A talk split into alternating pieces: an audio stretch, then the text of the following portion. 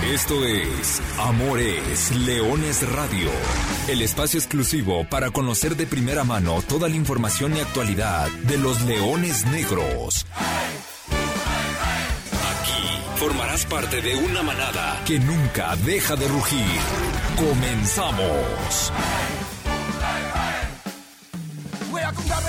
Hola, ¿qué tal? Hola, ¿qué tal? Eh, muy buenas tardes. Sean todos ustedes eh, bienvenidos a una nueva emisión de Amor es Leones Radio, el programa destinado para platicar de todo lo que sucede con el equipo de la Universidad de Guadalajara, con los Leones Negros, con el equipo que nació grande. Con el gusto de saludarlos, dándole cerrojo a la temporada 2022-2023, prácticamente a un partido de que termine la historia de la Liga de Expansión MX la historia de la Liga de Expansión como la conocemos. Porque va a mutar y justamente de eso vamos a hablar. Bueno, de eso intentaremos hablar o adivinar, porque realmente hoy es un programa triste, complejo, debido a que no hay novedades, ni habrá novedades, al menos no en esta semana, probablemente la próxima. Y esa incertidumbre genera un grave, grave, grave problema en todas las instituciones que tienen que ver con, con esta categoría. ¿Por qué? Porque no se puede planear. Los equipos no saben qué rumbo tomar. No hay reglas, no hay fechas, no hay cantidad de partidos, no puedes planear presupuestos, no puedes planear contratos, no puedes renovar jugadores, no puedes hacer visorías, y, entonces te tienen amarrado con las manos, así, con las manos agarradas por otra, por una nueva ocurrencia. La liga de expansión va a terminar, va a terminar el próximo sábado, cuando se dispute el partido de vuelta de, de, la final de temporada, el campeón de campeones, partido que por cierto el tapatío trae una importante ventaja de tres goles por uno, pero va a terminar una, una categoría que te duró tres años. Y entonces la pregunta aquí es, cuál es el rumbo que tiene el fútbol mexicano, sobre todo en estas categorías. Ya sabemos que dentro de un mes estará arrancando el torneo de la, del máximo circuito, que después de tres jornadas se detendrá el torneo para irse a jugar un mes a Estados Unidos, a la par la selección mexicana estará jugando la, la, Copa ahora. La, la verdad, no sé ustedes, pero yo no le entiendo. Yo no le entiendo cuál es el rumbo que lleva el fútbol mexicano ¿Cuál es el destino que está tomando? Me parece muy evidente. Claro, los de primera división apuntan hacia arriba y me parece que la idea de los equipos de Liga de Expansión simplemente es orillarlos a que desaparezcan. No hay otra. Le quitas todo, le quitas las posibilidades de competir, no solamente le quitas las posibilidades de competir, sino que además le cambias las reglas cada dos, cada tres años, por donde quiera y guste que veas, mandan a una categoría que en su momento nutrió de mucho, ¿eh? De franquicias, de equipos, de vida, ¿no? De emoción. Aquellas finales, bueno, basta recordar la de Leones Negros, pero hay muchas que tuvieron finales eh, épicos, las de León, la de Indios de Ciudad Juárez, las de Dorados, la de mismo Lobos Buap contra Juárez. La, la vas matando, vas matando todo, vas matando todo. Y todo, todo, todo pega más cuando volteas a ver eh, la mejor liga del mundo y ves lo que acaba de pasar las últimas semanas en, el fútbol inglés con el Luton Town, con el Sheffield Wednesday y, y, que esas historias ahora nos las contará el profesor Carlos Alberto Valdés, a quien saludo con mucho gusto. Buenas tardes, Carlos Alberto Valdés. Hola, ¿qué tal Artur? ¿Cómo estás? Muy buenas tardes a ti, a Lolo, a toda la gente que nos escucha. Sí, pareciera que lo que están haciendo es la tortura del goteo, esta tortura medieval en la cual dejaban caer una gotita, una gotita, una gotita sobre el cráneo de una persona hasta que perforara el hueso y a partir de ahí, cuando hiciera contacto el agua con el cerebro, perdiera la vida en este caso el que estaba siendo ejecutado. Pero esto lleva tres años, esto lleva ya bastante tiempo de que de una manera, llamándose de una forma, llamándose de otra, inclusive previo a estos tres años, pero están tratando de aniquilar esta división, están tratando de hacer cada vez más elitista el fútbol mexicano completamente lo contrario a lo que está pasando en el fútbol internacional. En México está diciendo, el fútbol es de unos y solamente queremos a esos unos dentro de la fiesta, con lo cual vamos a, platicar, bien lo dices, muchas, muchas, muchas historias para llamar la atención. Un Luton Town que hace seis años estaba en quinta división, Hoy es equipo de Premier League. Hoy va a recibir al Manchester City en un estadio para 10 mil personas. Hoy va a tener la posibilidad de ser uno de los equipos más cuantiosos en cuanto a valor como franquicia a nivel internacional, sin importar cuánta gente le cabe a Kenny Ward Road, ni importar qué tan humilde o de qué extracto vengan los aficionados de esta ciudad, de esta pequeña urbe que es conterránea a Londres, pero ya estaremos platicando de eso. ¿Y por qué afirmaba que cada vez el fútbol está llevando a una cuestión mucho más global y menos centralista? Porque Australia, quien era uno de los ejemplos hace tres años para quitar el ascenso y del descenso, como de las pocas ligas que no tenían ascenso y descenso, ya va a optar a partir de la siguiente temporada por tener un ascenso y un descenso porque se dieron cuenta de que centralizando todo el fútbol de élite de ese continente, de ese país, se estaban perdiendo de mucho del pastel. Y del otro lado, en Estados Unidos, ese caso de éxito magnífico que estamos tomando como si se tratase del mayor ejemplo del balompié internacional, ellos sí tienen una copa y esa copa hace partícipe no solamente a los equipos de MLS, sino a los equipos de la USL. Es decir, en todos lados se está abriendo el fútbol y en México, en México se está cerrando cada vez más. Se está cerrando y además se está apuntando hacia el norte del país, donde, bueno, allá es donde van a ir a jugar esa Leagues Cup. Después no nos quejemos, no suframos ni pataleemos cuando vengan los tropiezos de la selección mexicana. No es que uno le desee el mal, pero cuando las cosas se hacen mal, el resultado seguramente estará mal. Al, día de hoy no hay nada, no hay novedades, no se sabe cuándo se va a jugar, cómo se va a jugar, quiénes van a jugar. La nueva liga expansión sub-23, una liga que la buscaron, la cabildearon desde la silla presidencial de, la Liga MX, convencieron a los 18 equipos a través de decirles, pues ya no vas a gastarlo en la sub-20, o bueno, vas a gastar lo mismo en la sub-20, pero ya no vas a tener una sub-20, eh, ahora va a una sub-23.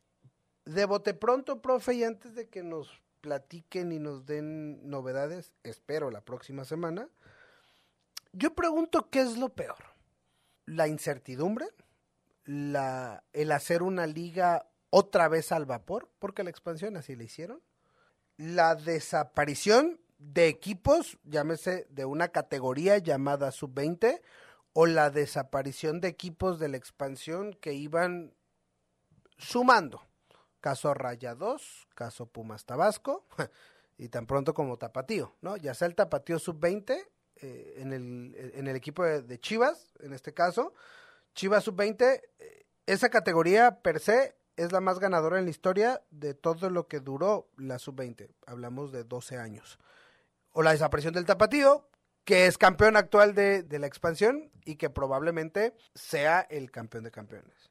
Los problemas económicos que esto provocará en, algunos equipos o que ha provocado y cuáles y, y, de y que utilizan eso como pretexto que siempre han utilizado como pretexto de decir, ay, es que pues, ve los equipos están muy mal, ¿por qué están mal? Porque, porque no pueden y no les das eh, un piso parejo y, no permites que el entorno sea favorable. Los jugadores, es decir, eh, ¿quiénes van a jugar? El mismo salario de los jugadores estará siendo pues golpeado, o sea, hay mucha gente que se va a quedar o sin trabajar o, que va a tener que sacrificar algo porque una categoría pues no puede convivir la formación con, con, la competencia. Entonces lo que deciden es quitar la competencia para ser formativo. Pero resulta que dentro de esa formación 18 equipos quieren formar y 12 quieren ganar no, está peleado una cosa con otra, es decir, puedes formar ganando y eso es lo ideal, pero, pero la idea, la, el objetivo primordial de las franquicias que conviven en una misma institución y ahora nos podrás dar ejemplos de lo que sucede en España y de lo que sucede en, categorías inferiores de, de, otros lares. El límite de edad, o sea que estemos pensando en, en una categoría sub-23, se está disputando el Mundial sub-20, la selección de Francia que, que tuvo un, un rotundo fracaso porque no calificó ni siquiera la segunda fase, 20 jugadores no los dejaron ir al Mundial con su selección porque son piezas importantes de sus equipos, es decir, jugadores de 19, 18, 20 años. Son piezas importantes de sus equipos en el cierre de la temporada dijeron los equipos, no, no, no, no te los lleves, o sea, estamos necesitando. Y acá estamos pensando en, en una sub-23. Escuchaba en la mañana en el Super Gol que decían, si a los 23 años no se consolidó un jugador y no tiene 20, 30, 50% en primera división, ya está, no es un jugador de primera división y acá seguimos alargando los procesos.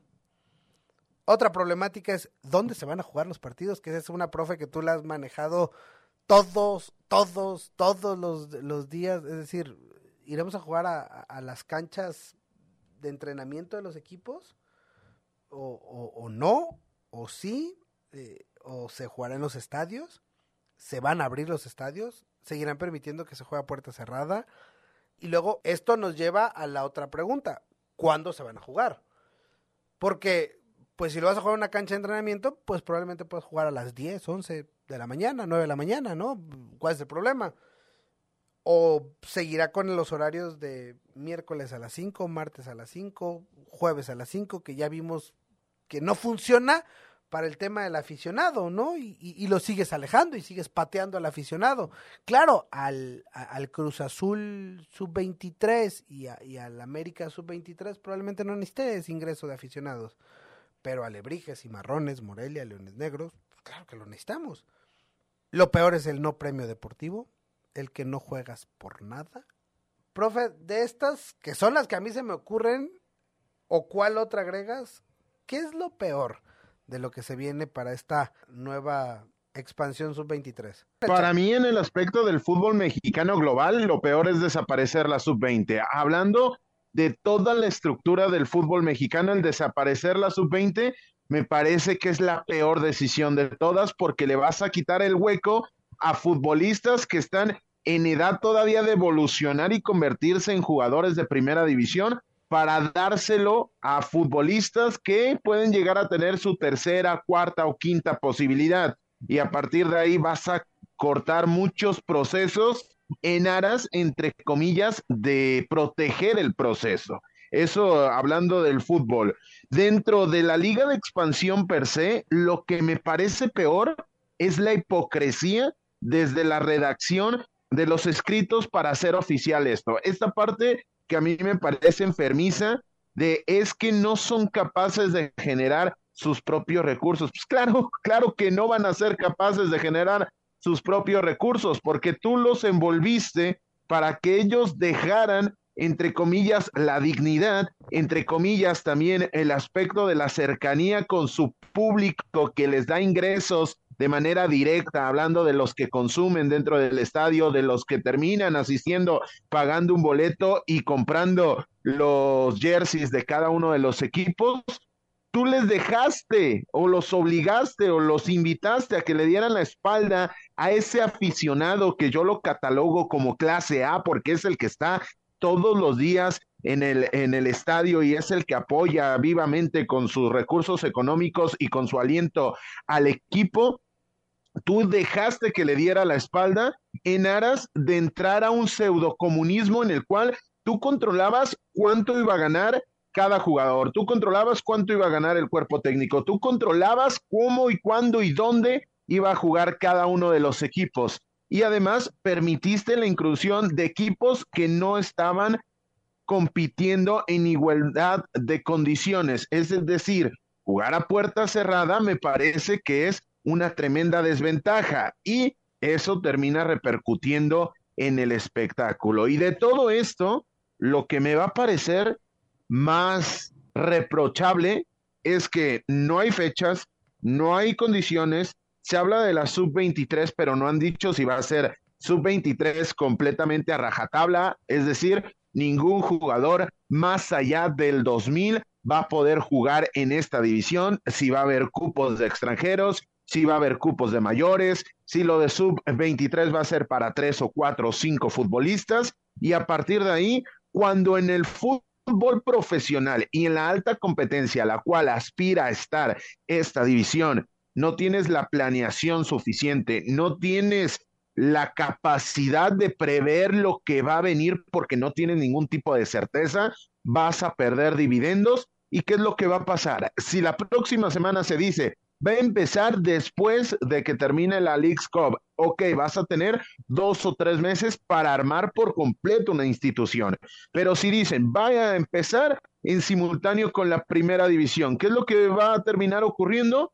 Que los equipos no van a estar lo afilados que se requiere para un espectáculo y para una competencia del máximo nivel. Y va a repercutir eso en que volvamos a escuchar los discursos de que es aburrido, de que es enfadoso, de que no es atractivo. Pues ¿cómo va a ser atractivo si no lo dejas prepararse, no lo dejas cocinarse y no le permites el crecer al ritmo y a la manera que está dentro de sus posibilidades? Porque yo reitero, ayer también escuchaba ese, ese fragmento del Supergol y David Medrano me mencionaba que eh, Enrique López Arza va a llegar a cobrar 35 mil pesos a Tepatitlán y así lo mencionó David Medrano, uno de los insiders más importantes del fútbol mexicano.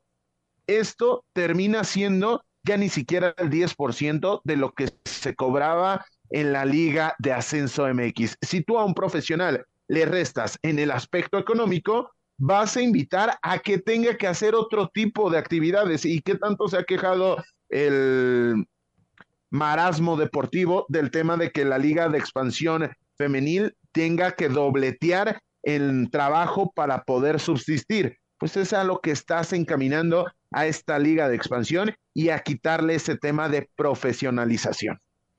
Es un tema que, que va a impactar y va a impactar eh, fuerte Imagínate, todo esto termine en una liga donde solamente tienen que jugar tres jugadores sub-23 en cancha y los demás libres, ¿no? O sea, o, o, terminar haciendo un reglamento para los filiales que sí tendrán que ser totalmente sub-23 o tal vez con algún mayor, eh, carnet único, porque la sub-20, profe, recordarás, era una categoría en la cual los jugadores sin ritmo, los jugadores expulsados, los jugadores que venían saliendo de lesión, tenían minutos, es decir, un jugador no convocado, un jugador expulsado en, en, cualquiera de los primeros equipos, podían hasta cuatro de ellos jugar en la sub-20.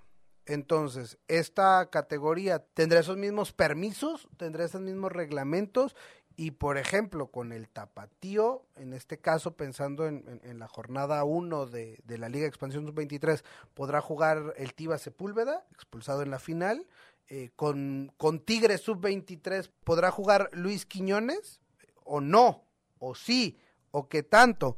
Eh, Leones Negros, Dorados, Celaya, eh, Correcaminos, ¿estarán obligados a jugar con tres, con cinco, sub-23, con siete? Entonces, eso cambiará radicalmente la conformación del plantel. son, son muchas cosas que me parece no están planchadas. Eh, solamente era, yo dije que vamos a hacer esto y hay que hacerlo. ¿Cómo? Quién sabe. Ahí la vamos llevando. Es parte de cómo está el fútbol eh, mexicano. Y no estaba así. Hay que hacer un recuento de cómo era la categoría, esta liga de ascenso, y, y cómo fue mutando y cómo ha ido mutando cada tanto. Pero muta para mal. En lugar de crecer, vamos para abajo. Y en 1994 se creó la, la primera división A. Ahí ascendió Celaya, ahí ascendió Pachuca, ahí ascendió Tigres, Unión de Curtidores, que se convirtió en Querétaro, Irapuato, La Piedad, que luego tuvo un super boom en el máximo circuito siendo super líder, ascendió también Veracruz, San Luis, Dorados, los Dorados que trajeron a Pep Guardiola a jugar, Querétaro otra vez, Puebla, Indios de Ciudad Juárez, Querétaro, y bueno, llegó la temporada 2009-2010, que esa, profe, es eh, la historia de Leones Negros a la fecha, ¿no? Ya bajo el nombre de, de Liga de Ascenso, que así se llamaba en ese entonces, Liga de Ascenso, con ese horrible escudo eh, verde con, con rojo. Y ahí fue cuando nacieron los, los, los Leones Negros y llegaron a esta categoría que vio ascender a Necaxa, que vio ascender a Cholos de Tijuana, que vio ascender a León en años consecutivos, que vio ascender a La Piedad, que se transformó en, en, Veracruz, y posteriormente los propios Leones Negros. De esos primeros años de Universidad de Guadalajara en, en esta categoría, ¿qué era bueno, qué era malo, qué se perdió y qué se intentó mejorar o mejoró con el tiempo? Me parece que ganó en cuanto a la difusión, porque esos primeros años, más allá de un mismo canal, poca difusión se le daba y eso me parece que se acrecentó con los años, mucha mayor venta de derechos de transmisión, se terminaron metiendo las cadenas estadounidenses y eso le terminó dando mucho más foco y mucha más posibilidad de que se vieran los partidos. Eso terminó acrecentando el nivel porque le permitió a los equipos ser, entre comillas, autosuficientes y eso, entre comillas, lo termino remarcando porque en el fútbol mexicano es muy difícil que un equipo sea autosuficiente. Para muestra, el gobernador de Nuevo León pedía un mérito deportivo para construirle un equipo, un estadio, un equipo de primera división, algo que está penado como si se tratase de la Inquisición en la Edad Media. Sin embargo, abajo, arriba, arriba lo tomamos con gracia y dicen, mira qué curioso que el gobernador de Monterrey quiera construir un estadio a costa de los impuestos de la gente. Pero regresando a la pregunta, me parece que se acrecentó el nivel de difusión, se acrecentó el protagonismo que recibió esta división de la mano propiamente a estos leones negros, porque el boom que tiene en un inicio ayudó a permear y ayudó a enganchar a plazas que a lo mejor estaban un poco más, más escondidas. ¿Cuál era uno de los grandes debes? La ida y venida que tenían las franquicias, porque hubo Ballenas Galeana, hubo Delfines del Carmen, hubo un sinfín los estudiantes de Altamira, hubo un sinfín de franquicias en el cual no había tanta claridad, pero sin embargo tenían ahí su afición y, repito, acrecentó esa posibilidad de ver el espectáculo. Sí, había, había competencia, había equipos que iban y venían, y fueron bajando equipos, ¿no? Bajo Indios de Ciudad Juárez, bajo Necaxa, Estudiantes Tecos, Querétaro, Atlante, ¿no? Son, son equipos que, que, en su momento descendieron, los mismos Leones Negros, Dorados, llegó el momento en el que todo cambió a Ascenso MX y, y todo, no me cansaré de repetirlo, todo se empezó a pudrir en la temporada 2016-2017, cuando en el máximo circuito descienden los Jaguares de Chiapas, pero no descienden. Ascienden los Coyotes de Tlaxcala, quedan campeones de la liga de la segunda división, o la ahora conocida como Liga Premier, y no los dejan ascender.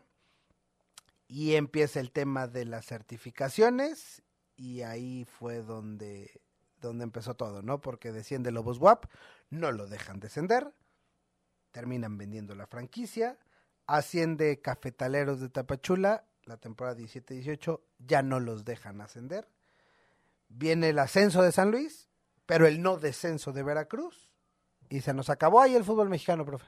Sí, ese es el punto de quiebre, ese fue el momento en el cual todo se fue al declive, todo se fue hacia la carencia de competitividad y todo se fue hacia un sistema, repito, mucho más centralizado en el cual no caben nuevas propuestas, no caben nuevas posibilidades y eso es en especial lacerante cuando, cuando ves que el cinismo que acompaña los argumentos que hoy tienen quienes sustentan el hecho de quitar el ascenso y el descenso y mutilar esta división fueron tomados o fueron provocados por los mismos por los mismos que están tomando estas decisiones y que se están quejando de los resultados de sus anteriores decisiones. Llevamos siete años, siete años sin ascenso.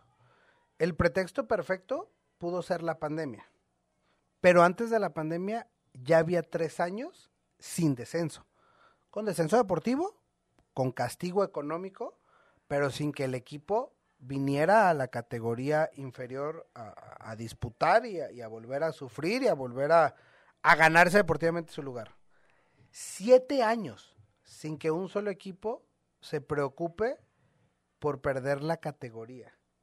Pasarán uno, dos, tal vez tres, para que un equipo en su idea y en su imaginario lo dejen volver a ascender. Y después de eso, nos dijeron muy claro que dos años después se reactivaría el descenso. Serán 12, 13, 14 años sin que un solo equipo de arriba pise y tenga un castigo por sus malas decisiones deportivas. ¿Qué te dice eso, profesor?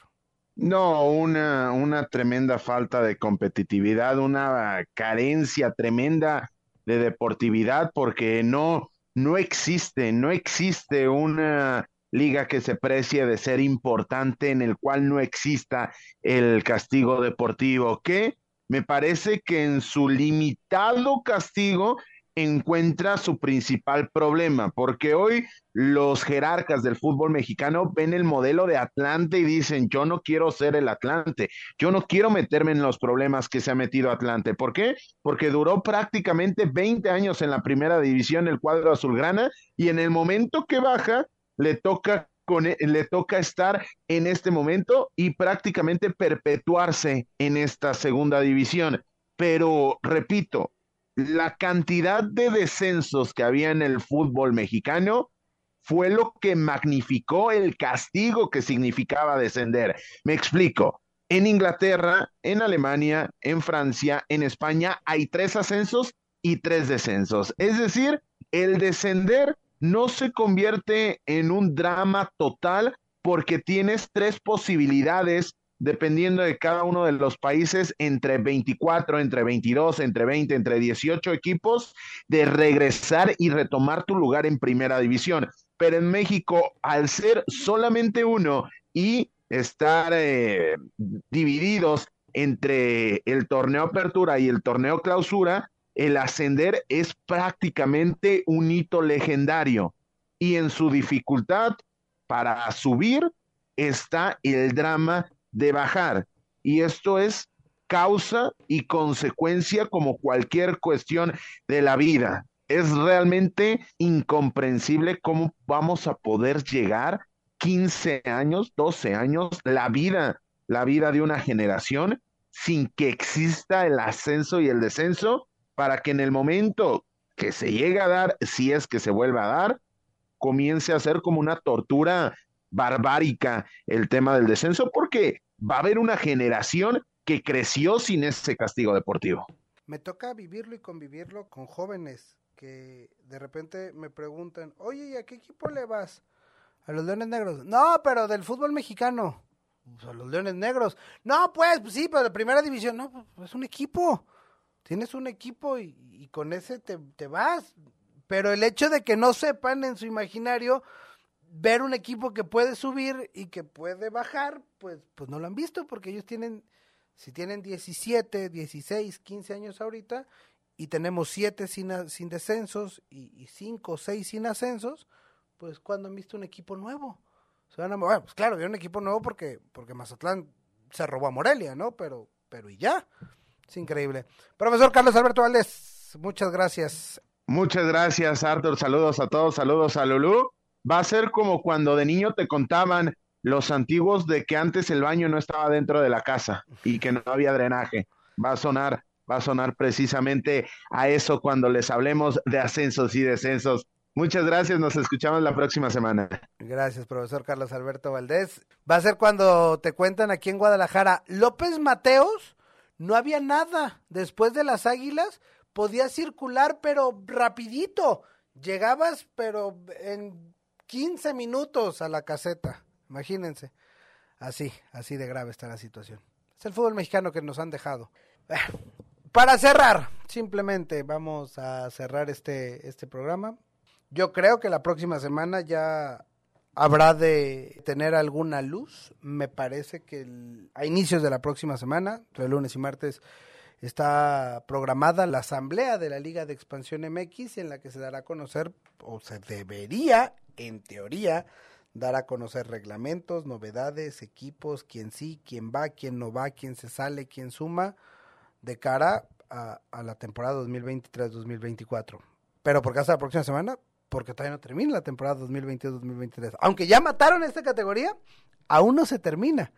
Es increíble, pero la liga de expansión recién el sábado pasado disputó el partido de ida en la cancha del Estadio Jalisco, en donde el tapatío, con una soberbia actuación de José de Jesús El Tepa González, derrotó 3-1 a un irreconocible Atlante, también hay que decirlo. No sé si ya el interés era pobre, es decir, en la semana que vas a disputar el campeón de campeones te dicen, ¿sabes qué? Ya no va a existir, si tenías posibilidades, si es pasión que se te olvide. No sé si eso pega en el ánimo, evidentemente. Tapatío con el envión de la institución, es decir, el Guadalajara, el primer equipo eh, en vísperas de disputar la final, eh, el partido de vuelta, una eliminatoria abierta, pues me parece que eso jugó a favor de Tapatío, lo que sucede con la Liga Expansión jugó en contra del Atlante y todo se combinó para un, a un 3 por 1. Viene a colación, por supuesto, la actuación de José Jesús El Tepa González, exjugador de Leones Negros, porque marcó los tres goles, un hat-trick, el primer hat-trick de su carrera. Porque el Tepa, y, lo hemos dicho muchas veces, y ya no está el profesor Carlos Alberto Valdés, que, que además tuvo la fortuna de trabajar cercano a él en cancha, el Tepa es un jugadorazo, es un muchachazo y es, el, es un profesional en toda la extensión de la palabra. En Leones Negros hizo siete goles en 53 partidos. Muchos, pocos. Si los comparamos esos siete goles con los 12 que hizo en esta temporada con el Tapatío, pues sí son pocos. Pero bueno, pues ahí está. Habrá que ver cómo, cómo va creciendo el Tepa, que por cierto, ya para efectos de la nueva liga de expansión, pues ya no aplica, ¿no? Porque el Tepa es categoría 98, entonces ah, veremos en qué termina. Veremos si el Tapatío puede culminar la obra. El partido de vuelta será este sábado, 7 de la tarde noche, en el Estadio Ciudad de los Deportes, o si el Atlante puede tener una épica remontada que lo consagre como el mejor de la historia, de esta muy breve historia que duró la liga de expansión como breve historia también la del programa el día de hoy, que ya está terminado y que yo me despido. Agradezco el favor de su atención y a nombre de todo el equipo de trabajo, yo soy Arturo Benavides. Gracias. No se olvide que goles son amores. Buenas tardes, buen provecho y arriba los Leones Negros. Hasta aquí llegamos. Gracias por ser parte de esta manada que nunca deja de rugir. Los esperamos el próximo miércoles en Amores Leones Radio.